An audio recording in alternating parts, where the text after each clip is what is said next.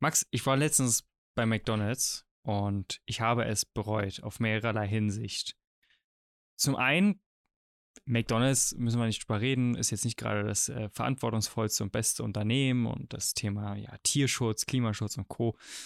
ist eher so Mitte und ich sag mal, die Burger schmecken ja jetzt auch eher so Mitte. Also ich war schon lange, lange eigentlich da nicht mehr gewesen und dann war, dann habe ich mich mal dazu ermutigt, weil es 24.30 Uhr war. Also es war mitten in der Nacht und das war das Einzige und wir hatten Heißhunger. Dann habe ich gesagt, okay, ich fahre zu Meckes.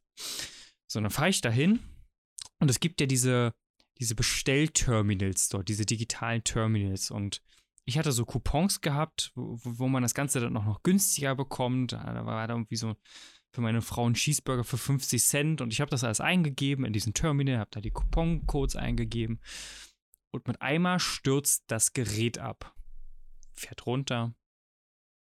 Meine ganze Bestellung, die ich aufgeben wollte, war weg und ich musste von vorne anfangen.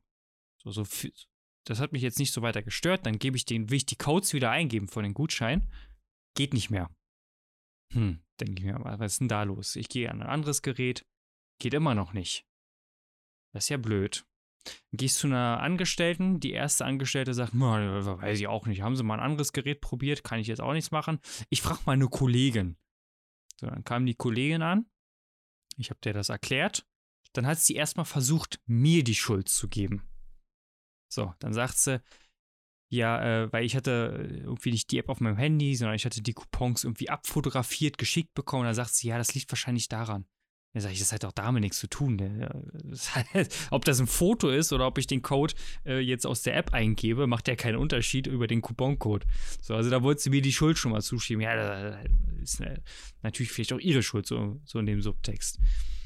So, dann das nächste, ja, aber ich kriege die jetzt ja nicht mehr eingelöst. Dann sagt sie, ja, das kann sie auch nicht replizieren. Also da kann sie jetzt auch nichts machen. Also äh, das kann sie dann auch so in ihrem System nicht eingeben. Und das ist jetzt natürlich blöd gelaufen. Sag ich, ja, das ist blöd gelaufen. Was machen wir denn jetzt? Ja, da kann ich ja auch nichts machen, sagt sie dann. Also wirklich so vorwurfsvoll. Da kann ich jetzt, was soll ich denn jetzt machen? So, also so eine richtige Ente. Und ich will das jetzt ein bisschen abkürzen. Das ging dann wirklich noch ein paar Minuten so weiter. Und das Fazit war, ich musste 10 Euro mehr bezahlen. Es geht mir jetzt überhaupt nicht um die 10 Euro, aber die Erfahrung, mit der ich am Ende rausgegangen bin, war miserabel. Weil ich hatte einfach einen Scheiß. Ich hatte absolute Kaufreue. Ich hatte Kaufreue, weil Mac ist. Und dann hatte ich noch Kaufreue, weil ich ja zu viel gezahlt habe und beschissen behandelt wurde und mir kein Mensch mit einer Lösung, sondern nur mit Problemen um die Ecke kam. Aber was kann man jetzt für sich daraus mitnehmen? Und da will ich jetzt Max mit reinholen. Erstmal, Max, hast du auch schon mal so eine Erfahrung gemacht? Bestimmt. Mir fällt jetzt gerade nichts ein. Ähm, aber du sagst McDonalds. Ich bin letztens durchs spanische Hinterland mit dem Auto gefahren und wenn schon jemand auf den spanischen Autobahnen unterwegs war, dann weiß er, ähm, Raststätten sind da eher so ein bisschen shady. Und das ist alles so ein bisschen komisch. Und dann waren wir auch in einem McDonalds und wollten eigentlich nur eine Pommes holen, weil, ähm, wobei ich mir da noch nicht mal sicher bin, aber ich vermute mal, die Pommes sind vegan. Ich äh, lebe ja vegan. Ähm, und hat das gedauert? Ich glaube, eine Viertelstunde oder so haben wir da auf eine Pommes gewartet. Ähm, und da hatte ich auch doppelte Kaufreue tatsächlich im, im gleichen Laden. Ähm, ja, was, was können unsere Kunden davon mitnehmen? Stell die richtigen Mitarbeiter ein, äh, ist der erste Punkt. Und mhm. sorgt dafür, dass sie kundenfreundlich sind, weil es gibt ja unfassbar viele Beispiele, die auch wahnsinnig populär sind. Es gibt dieses Beispiel von Fluggesellschaften, wo irgendwelche Leute aus der Maschine gezerrt werden. Es gibt das Beispiel, wo eine Gitarre bei einer Fluggesellschaft kaputt gemacht wird und, und, und. Und du musst halt nur einmal Pech haben und die Person macht da ein Video draus und es wird viral und dein Aktienkurs kackt ab. Und das geht natürlich, wenn man das kleinteilig weiter betrachtet. Nehmen wir mal an, du hast als Architekt eine, eine Empfangsdame oder einen Empfangsherren, sagt man das, dort mhm. sitzen die hat einen schlechten Tag, ist ja, oder hat ein schlechtes Leben, ist halt für den Job nicht gemacht. ähm, wie gesagt, an dieser Stelle Buchempfehlung, ähm, ich glaube, es ist Big Five for Life, da geht es um die äh, Person des ersten Eindrucks oder so heißt das, äh, weil es ja meistens die Empfangsdame ist, wirklich als Empfangsdame oder als Frontdesk Officer oder so bezeichnet, sondern Person des ersten Eindrucks, was ich sehr cool finde. Und die hat einen schlechten Tag und äh, ist ganz pumpig zum Kunden ist sich aber in dem Moment vielleicht nicht bewusst, dass dieser Kunde ein wahnsinnig großer Fisch wäre. Und der Kunde sagt, ja, wenn die mich hier so behandeln und ich noch nicht mal zum Chef durchgestellt werde, ich will hier gerade, weiß ich nicht, einen Auftrag, ähm, einen Auftrag geben, der ähm, ja, Millionen wert ist unter Umständen. Und dazu habe ich gleich noch eine weitere Anekdote, witzigerweise. Dann, dann halt nicht. Und das muss ja nur so eine Kleinigkeit sein. Und ähm, auf der anderen Seite gibt es ähm, dieses Thema, ich weiß nicht, wo er angerufen hat, aber Steve Jobs hat mal angerufen bei einem Unternehmen, um den CEO zu sprechen. Und die dachten halt, ähm, die werden jetzt verarscht und haben ihn nicht durchgestellt. Ähm, weil der hat schon relativ weit oben angerufen. Das heißt, er ist jetzt nicht mit der Null hinten als Vorwahl, als Durchwahl rangegangen, wollte den CEO sprechen, die haben ihn, ihn nicht durchgelassen. Und äh, jeder, der die Biografie von Steve Jobs kennt, weiß, das machst du nicht so oft. und ich meine, so bei einem Kunden, der vielleicht ähm, unter, preisliches Segment unterwegs ist, kann man das auch verschmerzen. McDonalds wird uns beide als Kunden auch verschmerzen, genau wie Mobilfunkanbieter. Aber einen Steve Jobs zu verprellen oder einen Kunden, der dir potenziell Millionen äh, Umsätze oder mehrere tausend Euro Umsätze macht, das ist, das halte ich, halte ich für gefährlich. Und das liegt auch und vor allem an den Mitarbeitern. Ich habe gleich übrigens noch ein Positivbeispiel. Aber die Folge wird ein bisschen, die Folge ist cool. Äh, aber, aber erzähl erstmal deine Insights. Ich wollte gerade so ein bisschen den, den Bogen dazu spannen, weil wir reden ja natürlich viel über das Thema Branding. Und ihr merkt das jetzt vielleicht schon wieder. Branding ist halt einfach auch dieses, dieses auf Kleinigkeiten auch achten. Also diese Dinge, auf die man manchmal vielleicht im Alltag nicht so achtet ähm, oder wo man, die man jetzt erstmal gar nicht so im Branding bezieht, die sind häufig dann Branding. Und das, was, worüber wir jetzt hier gerade auch sprechen, ist einfach negatives Branding. Das ist absolut markenschädigend. Und äh, gerade wenn du als Personenmarke auch noch nach außen trittst, ähm, ist es umso wichtiger, darauf zu achten, weil das Ganze dann auch noch persönlich auf dich zurückfällt. Ja, wenn jetzt auch jetzt auf McDonalds ein Negativ-Branding-Beispiel kommt, jetzt wegen einem Mal, wo der Terminal nicht funktioniert hat und die Mitarbeiterin pumpig und, und Problem, nicht problemlösend war, so what, ja, in dem Moment. Und da, da ist vielleicht noch so der nächste Punkt, aber du weißt nie, wen du vor dir hast. Und das ist vielleicht auch ein ganz wichtiges Learning, was man auch immer wieder seinen Mitarbeitern sensibilisieren muss. Du weißt nie, wen du vor dir hast. Es sei denn, du kennst Richtig. Dich.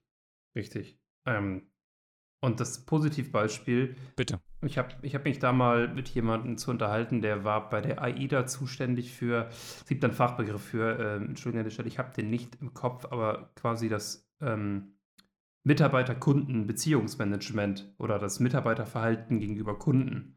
Und ein Beispiel wäre das auch sehr großartig, ich mache das zum Beispiel Disney. Wenn im Disney-Park, ähm, egal welche Ebene du hast, von ganz unten bis ganz oben, wenn ein Mitarbeiter an einer Gästegruppe lang geht und der sieht, die wollen ein Foto machen und machen da wie Selfies oder Selbstauslöser, dann ist der Mitarbeiter dazu im Protokoll verpflichtet, hinzugehen und zu sagen, soll ich ein Foto von euch machen? Es gibt Protokolle, wie sich die Mitarbeiter innerhalb von so und so bestimmten Radien zu verhalten haben. Und der, ähm, der mit dem ich mich da unterhalten habe über die AIDA und hat, hat auch gesagt, man glaubt gar nicht, was dort alles gesteuert ist, weil ein einziges negatives Erlebnis kann gerade in so einem Geschäft wie bei den Kreuzfahrten, ähm, was ja, also die haben alle unterschiedliches Branding und alle unterschiedliche Zielgruppen, aber es ist jetzt oftmals kein emotionales Ding, weil es auch häufig über den Preis geht. Ne? gerade da ist es so wichtig. Ein negatives Erlebnis kann dir den Kunden von Bord gehen lassen, wortwörtlich. und, und das ist so spannend, weil du kannst es trainieren und kannst es einbetten. Das heißt, von davon kann man extrem viel lernen, ähm, weil das bedeutet ja, wie behandle ich die Kunden, egal an welchem Touchpoint. Und mhm. ja, also das, das, das ist so ein, so ein Game Changer im Kopf. Jetzt jetzt, das ist ja quasi Beschwerdemanagement auch so ein bisschen. Also das, was ich jetzt hatte, in Anführungszeichen, war ja so Beschwerde. Ich habe mich nicht beschwert, aber ich wollte halt sagen, hey, hier hat was nicht funktioniert. Lass uns doch eine Lösung dafür finden. Also mir hätte es ja tatsächlich schon gereicht, hätte sie gesagt, hey, ich kann das im System nicht replizieren. Ähm, das tut mir erstmal leid, dass äh, jetzt für sie eine unangenehme Situation entstanden ist. Ich kann das leider jetzt für sie in der Form nicht mehr nachvollziehen. Was ich ihnen aber anbiete, ist, dass sie, weiß ich nicht, einen Cheeseburger gratis von uns bekommen, den müssen sie nicht bezahlen. Alleine da hätte ich mich zum Beispiel schon gut gefühlt. Also es sind ja gar nicht so große Dinge. Und um jetzt hier so ein paar Zahlen zu nennen, weil das Ganze ist jetzt natürlich äh, erstmal, erstmal mega interessant. Also ich finde das Thema so spannend, weil es halt fürs Branding auch so wichtig ist, weil es halt so negativ werden kann, wenn es nicht gut gemacht wird und wenn es nicht beachtet wird oder beobachtet wird und auch vor allen Dingen gesteuert wird. Das ist ja doch ganz wichtig, dass man das nicht dem Zufall überlässt, sondern dass man da auch einfach klare Richtlinien an die Hand gibt, um einfach auch die Marke zu schützen, um einfach ein gutes Customer Experience Management zu haben.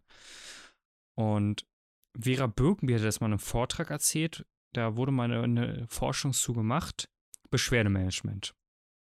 Kunde ruft an und will kündigen, ja, hat ein Problem. Und der, also der, der, der steht jetzt letzten Endes von der Herausforderung, ist quasi schon kurz vor der Kündigung, sagt, ich habe hier Problem XY. Und jetzt ist das ganz Spannende. Danach hat man gefragt, wie wahrscheinlich ist es, dass sie dieses Unternehmen weiterempfehlen würden? So, jetzt ist klar, das waren Kunden, die waren unzufrieden. Und jetzt ganz spannender Faktor.